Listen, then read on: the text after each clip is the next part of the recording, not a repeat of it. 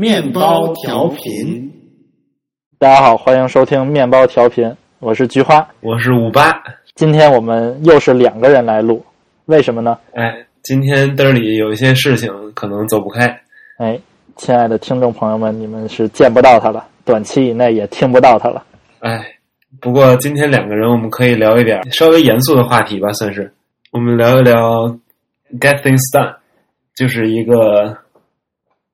效率工作的一个体系吧。这个 get things done 是什么呢？就是它是由一个美国人，然后叫做这个 Paul Allen 提出来的一个理念，他为此写了一本小书，然后就讲，就是你作为一个人，应该因为你咱们就是每时每刻都会有新的事情要做嘛，然后嗯他这本书讲的就是说，你应该怎么分分门别类的把你这些事情安排好，然后安排到什么时候去做，以及应该怎么做，就一个处理你 personal、呃 schedule 啊什么的 to do list 的一个东西，嗯，然后它这个基本的理念是这样的，就是尽管他写了一本书，但其实就是抽象下来呢，就一个很简单的一个流程图，然后他整本书其实是围绕这个图，然后来讲这个图应该怎么用。它实际上是这样，当你呃得到了一件新的事情的时候，比如说你可能突然想起来你今天要去取快递，嗯，你这个时候当你得到一个新事物的时候，你第一步应该要做的是先把它收集起来，就是你应该有一个统一的、呃 basket 工作栏儿，比如说你把你需要你你想到的所有想法都先写下来，嗯，这这是第一步。然后第二步的话，呃，当你要处理这些想法的时候，你就要判断，呃，首先第一步要判断的就是说这些想法，呃，你需不需要去做，需不需要现在就要行动？比如说，呃，你想到了一些想法，你其实并不需要现在立马去做，或者就并不需要短期内去做的。比如说，我现在的想法就是，呃，我现在想要去去美国玩儿，然后但这个明显这个事儿短期以内是不可行的。这个时候呢，你就要判断这种短期不可行的想法是你以后压根儿就不想做了呢，还是说你将来可能某时某地机缘巧合还会做？如果说嗯嗯，你压根儿就不想做了，那你直接就把这个想法划掉，就从你这工作栏里面划掉。呃，你还要想做的话，那你就把它放到一个备忘录里，或者放到一个某一天会做的这么一个地方，放到这么一个 someday 这种，对这样一个 category 里面。呃，这样的话就相当于你以后再审视你的工作栏的，你就不用被这些嗯、很宏大的、很长远、飘虚无缥缈的想法啊、所所牵绊。这样的话，第一步就相当于你已经呃处理掉了这些呃虚无缥缈的想法，然后下面剩下的你你你你的这个清单里面应该就是可以短期以内就可以做的一些事情啊。在这一步的下一步就第二步，你需要做的就是看这些事情是不是呃我两分钟以内就能把这某一件事情做做完的。这两分钟也不是绝对的，它原书里说的是两分钟，但实际上就是呃因人而异。比如说我们定十分钟，或者就是分分钟能做的事儿。就嗯比如说取快递，呃，我现在就可以去取快递，我下楼就能取到快递，那就这个就属于两分钟以内就可以做的事儿。那就对于这种事儿，呃，那我们就应该立刻就去做，我们现在就去做，就就就把这些能尽快做的事儿都做完了，这样的话就能够呃不用说你时时刻刻都想着你这还有个立马能做的事儿，而且就讲究就是什么先易后难嘛，我们原来高考。做这个这个选择题都讲，你先把会做的都做了，剩下这个时间你再搞那不会做的啊。嗯嗯嗯，对，然后这个事儿就做完了。然后呃是，然后假设说这剩下的这些事情里面，就是剩下这些事情里，基本都是不能在分分钟搞定的一些事情，就是可能会呃，可能这些事情就分好多类了哈。然后有可能是因为现在条件还不成熟，就比如说我说我说现在要去吃饭，但食堂没有开饭呀，那我现在不能分分钟就去做嘛啊。然后这 这是一类，然后或者另一类就是我现在做不了，然后但是就是嗯别人可以做的事情，就比如说啊、呃假设说我是一个女生，然后我想去搬搬一个大行李，那我做不了，这我我我需要让别人做，就类似这种事情。嗯，就这种事情的话，我们就要分类。就是假设说是那种能让别人去做，而且你想让别人去做的事儿，那你现在直接去联系一个别人，让别人把这个事情做了。这样的话，就相当于这个事情就不是你的，就是别人的了。你就可以把这个事情也从你的这个清单里面划去。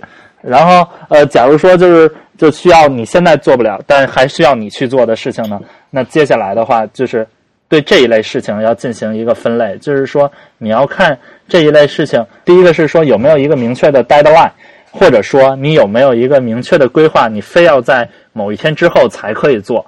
啊。然后如果是这种事情的话，就是你把它放添加到那个呃你的这个一个日日日程里面，就说你你到那天要去做，或者说你到那一天必须去做。除此以外，剩下的事情就是一个没有明确 deadline。那但是你又现在又可以做，就说明是一些就是你你你其实尽早做就做完了就完了的这种事儿。然后这是另一类，放到一个就是代办事项里面啊。所以说就是呃归结下来的话，呃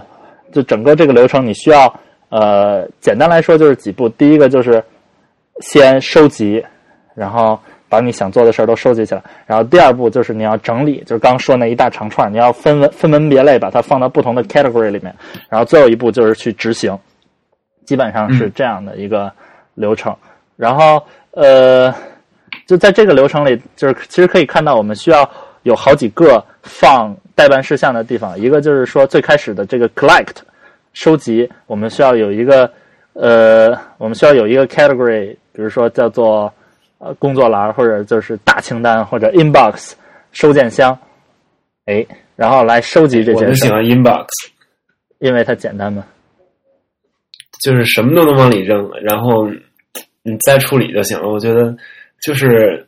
往里放东西，就是你把东西从脑海里抽出来，嗯，和再去给它进行细化，这两个过程其实相互转换的这个 multitasking 的成本还是挺高的，所以我特别喜欢把所有东西都扔进去。嗯嗯嗯。对对，我觉得这个还挺重要。要不你脑袋里一直都想着它，然后就你老想老想就麻烦。你不地一气一股脑都给它扔扔进去。嗯，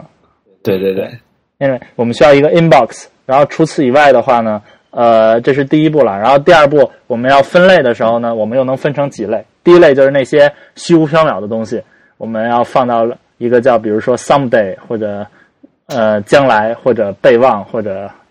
这这这一类，这需要一类一个 category，然后呢，呃，除此以外呢，然后如果那些接下来呢，就是可以上手去做的事情，然后如果说是呃立即做的事情呢，我们就不用分类了，我们直接就去做了。然后如果说嗯，并不是需要立即做的东西呢，我们就需要分分成剩下的几类，一类就是说有明确的日程安排的，我们就要放到日历里面，然后放到啊或者就是放到。呃，某一个就是某一天上面，相当于这是一类，然后以及那些没有明确呃时间安排，然后呃越早做越好的事情呢，我们就放到我们的代办事项代办事项里面，然后我们然后基本上就是这样几类。呃，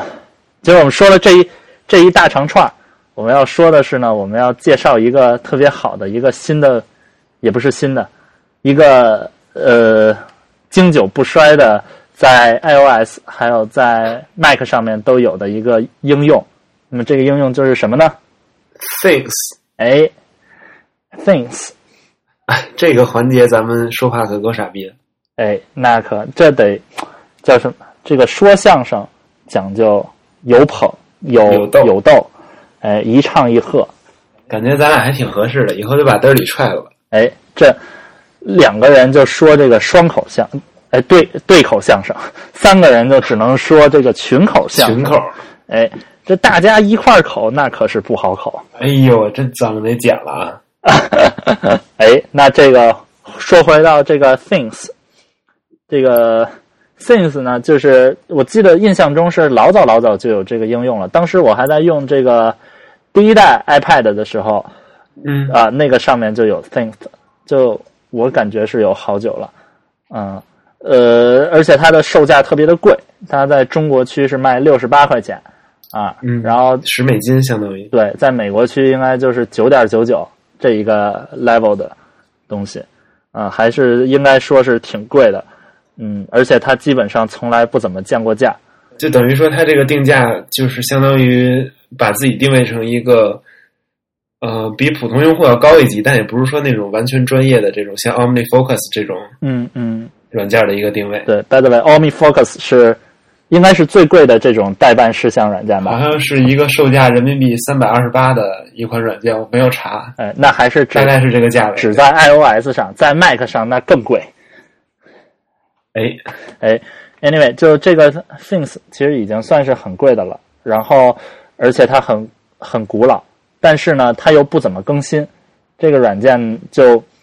就是从一开始它就是这样，然后一直到我现在在用的这个版本，就除了界面上简单的适配了一下这个这个呃，从这个拟物化设计变成了扁平化设计，iOS 七的这种设计。对对对，除此以外，就基本上没有出过新的功能，也没有做过大的更新。那你觉得它需要什么更新吗？就你用的时候，其实并不需要。我觉得 已经非常的能满足日常生活的应用了。就是这怎么说是这样？我觉得 Things，因为我也用过很多的代办事项的软件在 iOS 上，然后但我觉得 Things 是执行我们刚刚说的这个 GTD 的这个整个一套流程最执行最好，然后最按照这个 GTD 理念来设计的一款应用。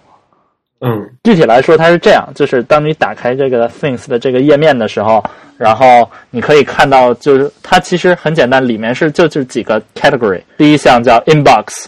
第二项叫 today，第三个叫 next，第四个叫 scheduled，第五个叫 someday。然后下面还有还有一个叫 project，还有一个叫 logbook。呃，就很简单，很简单，没有什么别的多余的功能。然后你点到设置里面也没有什么广告什么的，就基本上很简单。呃，之所以说符合这个 GTD 的流程，它是因为因为因为是这样，就第一项这个 inbox 就很简单，就是我们一开始说的，就是起到一个收集的作用。你想到什么你就往里扔，这是一个。就你从 inbox 里面，你点进这个页面，它最下面最下面有一个加号，就是能往里输东西。然后中间放在最中间，也就最主要位置的是一个箭头，就是说你从 inbox 可以。轻松的摁着箭头，就把这些代办事你添加的代办事项转换到其他的 category 里面，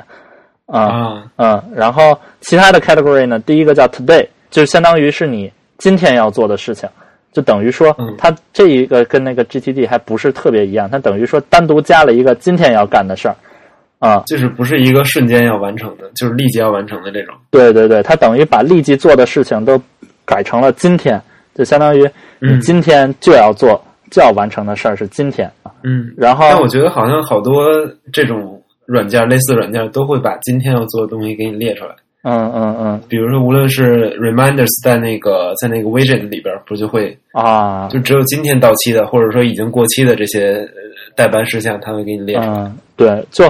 我觉得今天是一个比较合适、比较适合的一个度量单位，就是。怎么讲？就你要再大了呢，就可能你把一周的都给你列出来，那就太多了，你可能会觉得特别挺烦的。对，clumsy。但是呢，你又就在今天内部呢，再细分的话，我觉得就那也比较繁琐了。你很难，你很难决定，就是说你今天什么时候干这个事情。对对对。再精确的话，这个成本又又高了起来。所以说，今天其实是一个呃最 efficient 的一个点。相当于，嗯啊，而且很多人其实还是会每天就 review 一下自己这些事情。啊，对对，最后看看今天的事儿有没有干完，对，然后呃，这是今天，然后今天下面呢就是叫 next，就相当于是我们之前所说的那个需要延迟处理里面的那个待办事项的那一类，就相当于越早办越好，但没有明确的时间，是这一类事情，就是可以上手可以干啊。就是说我干完 today，然后我就可以到 next 这个表里找我能做的事情啊，对对对对，就是这个意思。然后这 next 下面是 schedule，就是说，当你就这个应用的操作逻辑，就是当你把一件事情从 inbox 里面移到 scheduled 里面的时候，呃，它会让你，它会当机弹出一个日历来，然后让你在这个日历上选某一天，就相当于你就到了那一天的时候，然后它会。呃，应用会弹出这个事项来，让你再来看，就是你是要今天是要这一天做，还是放到 next 里，或者再怎么处理。然后，但在此之前的话，就它就不会再跳出来来再干扰你，也不会出现在 today 和 next 里面了。就等于说它是让你到了那天以后，你再去思考我我应该怎么把它分类，是吗？对对对对对，是这样的。因为啊 GTD 的理念不也是就是就是说这个事情你之所以放到 schedule 里，就是因为你会你觉得只有到了那一天我才能才能再来想这个事儿来做这个事儿嗯，啊、在此之前都没有必要再看到它。对对对，呃，除此以外，最后一个 schedule 下面就是叫 someday，就是虚无缥缈的、遥不可及的这一类事情啊、就会放到 someday 里面。然后，但你又不想完全把它忘记，你你可能时不时要拿出来看看。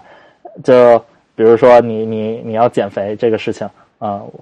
这就放到 someday。这可不是瞬间想做就能做完的。啊啊，对。然后这个时候就出现了一个问题，就是比如说我要减肥，就这个事儿，我又我又现在又要上手做，然后但是我又不是说我每天都能做完，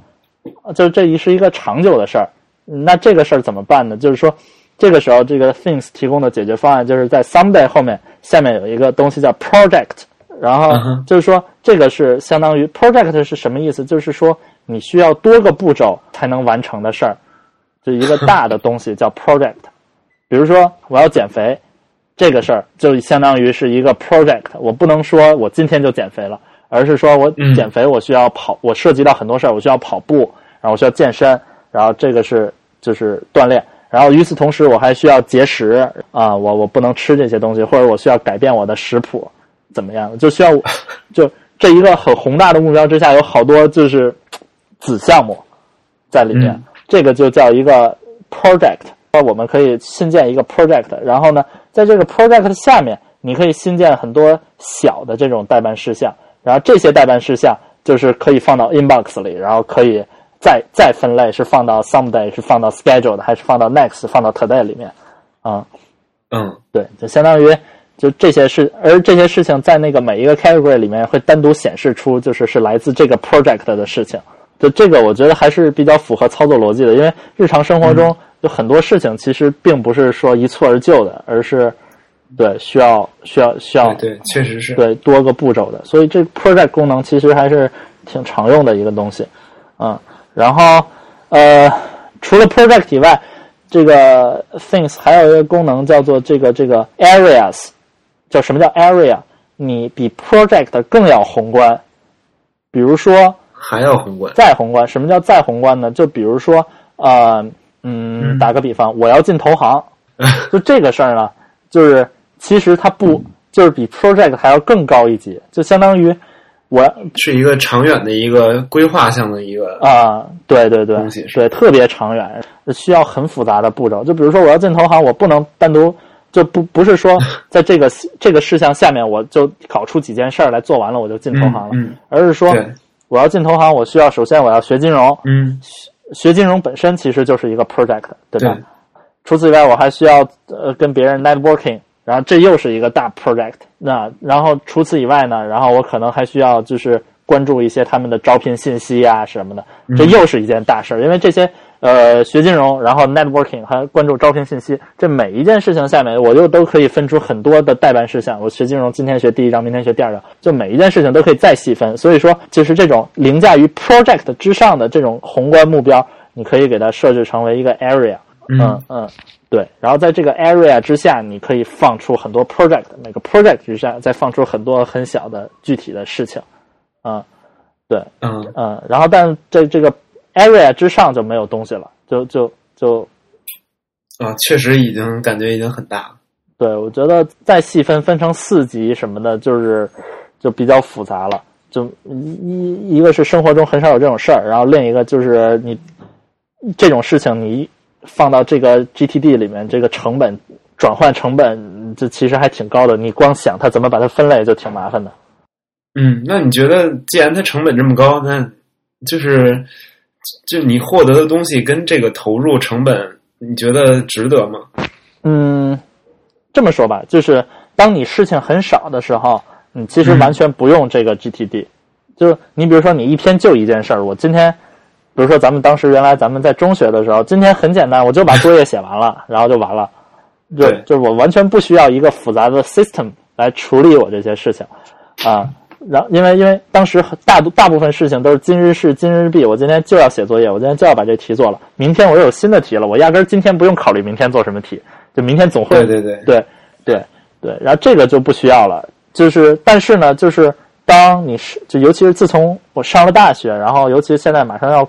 工作了，开始就是有很多事情就不是说今天要做，然后可能就是就是很复杂了，各种种类的事情就都来了。这个时候，我觉得就是花一点时间先研究这个 system，然后以及花一点时间去梳理这些事情是很有必要的。嗯，就经济学上就有一个讲究，就是说，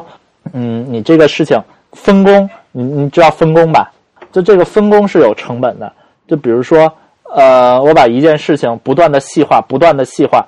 比如说我我要生产一个台灯，然后我就需要有人生产灯泡，然后有人生产这个灯架子，然后有人组装起来，这是一个分工。然后呢，我要再把这这个分工是经济比较优化的，但我要再细分呢，我要再细分，比如说我把组装这个架子，我再分成两个人，一个人去组装那个把灯和那个灯灯泡和那个架子插起来，然后另一个人把架子和底座插起来，然后这个就不经济优化了啊。嗯，对对对，所以就是说，你分工尽管能越分越细，但是它的成本也就上升了。所以说，一定要找到一个 balance 的点在这里面，就跟这个就跟这个用用不用 GTD 是一样的。就是说，当你事情很少的时候，我觉得就没有必要用这个事情用这个，或者当你的这个事件属性很单纯的时候就没必要啊。比如说，我将来如果去开出租车，那我就压根儿不需要，我就开就行了啊。就是这个事件的属性特别的单纯啊。嗯，对，然后但是当你这个遇到的事情很多的时候，你就可能就需要一个这个东西。这个时候你，你你你采用这个系统带来的成本的增加和你获得效用的提升相比，这个效用的提升就更大啊。我觉得是这样。嗯嗯，确实能够理解你这个感觉，最近也很忙。嗯嗯，反正一般就是我用这个代办软件是这样，就是每天我会有专门的一个时间，比如说早上起来，或者说晚上睡觉前，我会把。呃，今天或者第二天要做的所有的事情，我都呱唧呱唧呱唧，我就把我能想到的所有事情都列到那个 inbox 里面，然后把这些事情列进去以后，就是我就会有一种一身轻松的感觉。我不知道你有没有？我也有过。啊啊啊！就相当于就是你不用脑子里在想着了，你就看所见即所得。但是我有时候，嗯，就是一管不住自己，我把这列完了，我就看美剧去了。对。对，列完了，但我觉得就是列列是一方面，然后就是就是就是收集整理这个步骤，我觉得是最关键的，就是你要把这些你列出来的事情，然后怎么样分门别类，这个比较重要，嗯，然后我会大概呃，当列完了，比如说我我可能一口气儿就能列出十件事儿来，再分门别类分过去，这个可能这个过程需要花个大概三五分钟，但其实也不是很长的时间了，如果这么算的话，嗯，对对对，对，然后。分门别类分好以后呢，然后我就会把就是现在立刻能做的事儿我就给做了，然后做不了的话，就是反正就是我会合理的安排，就是就是呃什么事情放到 today 里面。我觉得 today 是就最重要的一个 category，就是说你如果放了太多的话，你你又做不完，你就要拖到下一天。然后第一你这心理感觉特别不好，然后另一个是就是你可能会耽误事儿啊。嗯，对，就是一定要对自己诚实呗。对对对对，我觉得，因为这东西也不是说做给别人看的，别人也看不到，就就就是怎么能最好的帮助你自己，叫合理的评估你呃一天能做的工作的种类和数量，然后不行你就放到 next 里，你大不了做完了从 next 里再找一件事情再来做，这这种就比你做不完要好，就感觉特特别好。哎，对，就就是直接 take an extra mile 的感觉，嗯。嗯嗯，然后 我嗯我我感觉好像有一种误区，就是说，就是经常看到有人，比如说我做一个 list，我把我所有的事情写到那个表里，然后我就就仿佛有一种我把这些事情都做完了的成就感。嗯嗯，对对，我觉得很多人其实感觉还是很不好的。这样，我觉得这个嗯，这个软件就最好的地方，就相当于就是避免了这种情况。你就把你现在今天要做的当下要做的事情列出来，你只需要看。就在你做事情的时候，就你只需要看 today 这一个东西，你不需要再管其他的，嗯，就是能让你特别专注在这个上面，而不是说你做完一件事情，然后你看这单子里面，我操，还有这么多事情，压根儿做不完，就心里特别不好受，嗯。嗯，对对，心里不好受，而且就是你可能会分散你的注意力，这样，嗯，对，所以就是呃，而且就当你在做这些事情的时候，就是说呃，你做完一件事情，你就到 next 里面再看下一个事情，而不是说呃，就你做完一个事情，你还需要再想我下面在做什么事儿。就这样的话，我觉得呃，心就是你的脑子会不那么累。除此以外的话，就是因为它还有 schedule 的嘛，然后就相当于你呃，你就不用老想着几天以后的事儿，就 对对，我觉得对对对，挺好的。对这个比较好，而且我觉得这个 Things 就是比其他软件好的地方，就是它能很好的把握这个度，就是说不像那个呃 On OmniFocus 那个东西，就是你你你学习成本很高，而且你维护这个体系的成本就太高了啊，对，就感觉是一个真的是完全给专业用户来用，嗯就是他有他可能要管理不仅是自己的事情，还要管理好多别人的事情。嗯嗯，对对，反正我反正是用不到，我觉得 Things 就其实还挺好的，嗯。嗯，对对对，对对反正我还是呃 比较向大家推荐这个这个东西。就你虽然说看起来会稍微一开始学习起来稍微有一点复杂，然后但是嗯，你实际用起来的话，你会享受到它的便利。那你觉得你用了这么久，就是它对你的生活就是有一个非常积极的影响吗？嗯，我觉得是这样，就是呃，积极影响，我觉得体现在几方面哈。第一个就是说，呃，我能够嗯做的事情更多了，我感觉是，就是因为嗯你、其实你做的事情更多了，体现在就第一是你每天有一个过程，就是把你脑子里觉得要做的事儿，你一股脑都写上去，你不会忘。就很多时候可能嗯你这事儿你就忘了，就不了了之了啊、这是一个。另一个就是说，你做这个事情的话，就是你每天有这个单子吧，他就督促着你，你就老想着哎呦，还有这事儿没做完，那事儿没做完，我就今天的事儿，我今日事今日毕，就老有这个观念，这个就比较比较好，因为我这就比较懒嘛，就得有个东西督着我这样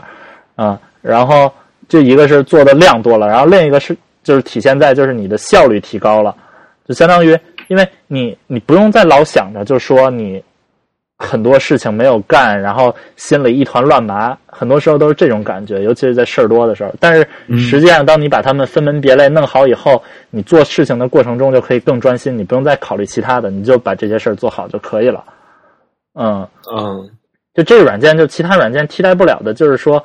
呃，一个就是它这四种种类分得特别清楚啊、然后另一个就是它也不过分的复杂，就因为我觉得，尤其是关注科技产品的人，他吧，他就有一个特点，他就爱捯饬这些东西。就比如说，我下了这个什么 Launch Center Pro，我就没事儿老捯饬这个能不能能能设一个新的工作流程啊，什么啊，写个新代码。生活带来多大便利？对，但实际上就是你捯饬这个事儿本身就很麻烦啊，就就但这个 things 呢，就是比较简单，就你不用花很多东很多心思在优化这个软件这个事儿本身身上，它也没啥好玩的，没有什么好琢磨的，就这一点，嗯。反正我觉得对于我来讲是比较适合的。啊，嗯，我觉得还挺好的。反正确实经常有这种，就是，哎呀，看到一个精致的，然后想法比较前卫，然后能给我带来生活更好的生活方式这样一个东西，我就喜欢捯饬。嗯，对对对对，我觉得，嗯，可能因为就是就喜欢，就因为对这东西感兴趣嘛，然后嗯。对，就老爱钻研它，反而这个事儿本身，其实你说实在的，就你捯饬这个东西，呃，你能，比如说你简化了一两步，少点了一两回，但实际上你捯饬它的过程，你就就还挺费挺费精力的。嗯，对对对。嗯嗯，对，但是捯饬完了，这个成就感那就是另一回事儿了。嗯嗯，对，那倒是，反正确实是能成就心理上给你带来一种爽的感觉。说到这个心理上这种爽的感觉，喂，我我老觉得刚才想到了，刚才你说那个给它列出来，然后感觉我已经做完了一样。哎，哎，你觉不觉得好多就是微信朋友圈现在可能很少了？我不知道你那边怎么样，就是分享那种，呃，什么我一定要早起，然后我我一定要 social 起来，我一定要做一个 productive 的人，啊，就感觉好像他们分享完了以后，我这个人一下就变得 productive，一下就变得 social，我就真的每天早起了。实际上不是这样，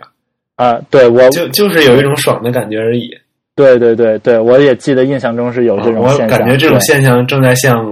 父母一辈一辈这样的这样一代人这个这个方向转移，怎么讲？就是他们经常分享一些什么我要吃的健康，然后我要多跑步多运动，但实际上就还还是那样，就是生活还是那样平静而优雅。嗯，对，是这样的。我觉得很多时候都是，呃，就你不是说就是怎么讲，就你光看这些事儿就能给你带来一种爽的感觉，而不在乎于就是你真正做不做这些事情。就很多人可能就停留在就光看这些事情给他带来的爽的感觉上面，就就不往下进一步走了。哎，就跟感觉跟看 A 片一样。哎，这比喻其实还细思还是比较恰当。对吧？哎，对，那你觉得就除了这些朋友圈以外，还有什么别的这种 A 片吗？我原来就是呃，当年在上那个一个暑期学校的时候，他讲了一个 food porn，就是嗯那种食物的 pornography，就是食物的 A 片儿，就是呃，比如经常应用在麦当劳广告里啊，或者一些产品的广食品的广告里，就是他会展示一些人吃东西的样子，就是你觉得他很幸福，他吃的非常满足，你就会觉得这个食物特别好。其实它实际上跟这食物并没有什么太大的实质性的关系。嗯，对对对，对，这种就叫 food porn。那个其实可以推广一下。嗯、比如说，哎，我们经常看到有那些有一些网站上发什么，呃，iPhone 六开箱图，或者什么 MacBook 新款开箱图。嗯嗯其实开箱图我觉得也是一种，也可以算一种 porn 吧，就是嗯，你看它实际上就是一种爽的感觉，你没有什么别的获得什么实际的价值，你也不是说真的你自己得到了一个 MacBook。好，哎，你看这些就是开箱图会，你的心里是怎样？你会觉得爽吗？啊，确实爽啊！就是这个爽的体验是来自于什么地方呢？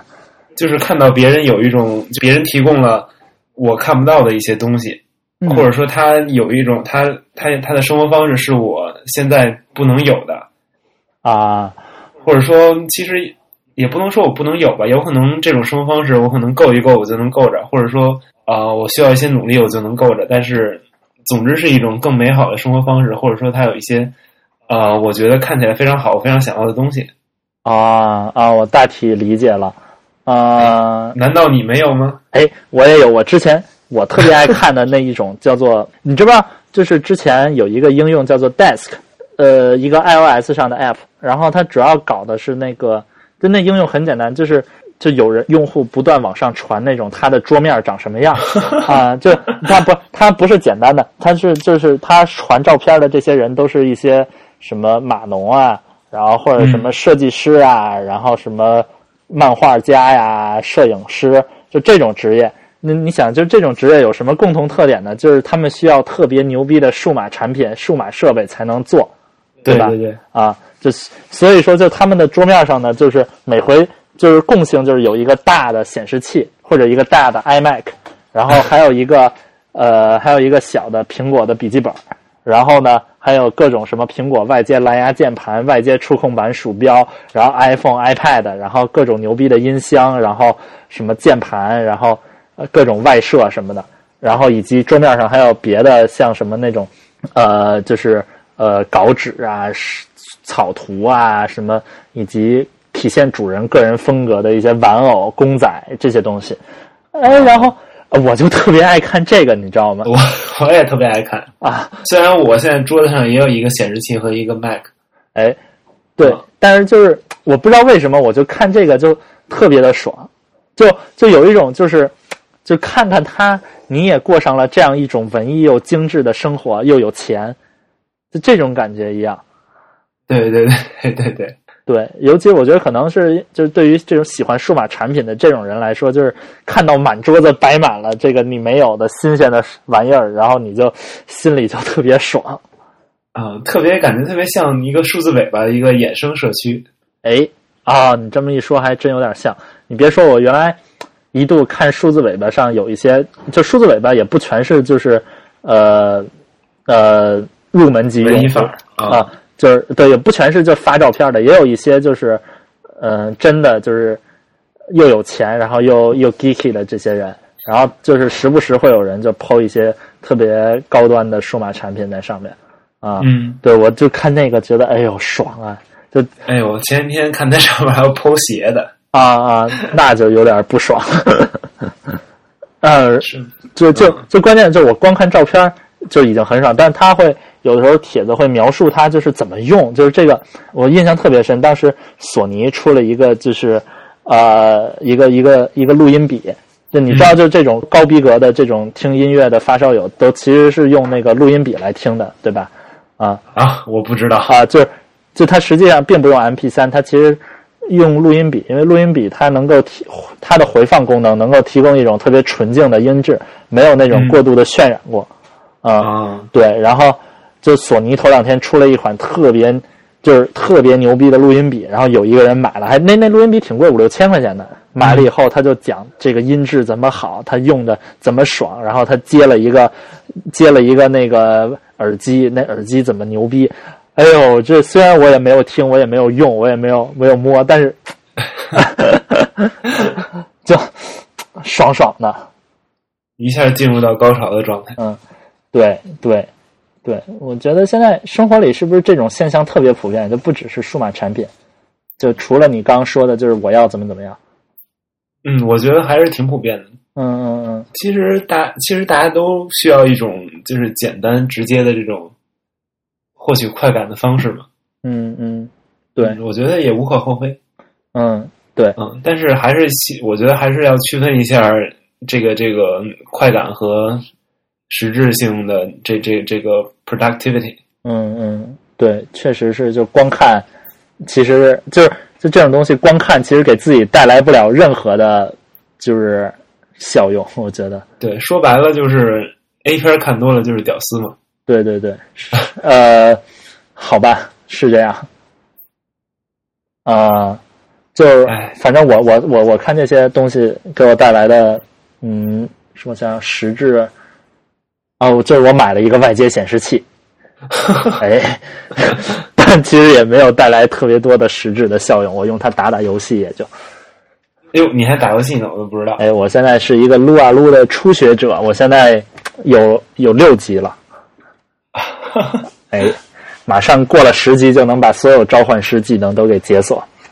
哎呦，我天哪！高玩高端玩家你，说真不能想象一个用 Things 管理自己生活的人，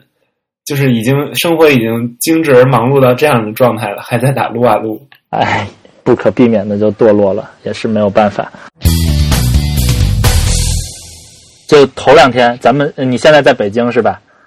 对啊，啊呃，就头两天是这样的，就是在某一天，我记得就是上一周的周末，周六的时候，嗯北京嗯城里面有三场演唱会在同时举办，你知道吗？我不知道。啊，这三场演唱会分别是梁静茹、苏打绿和林俊杰。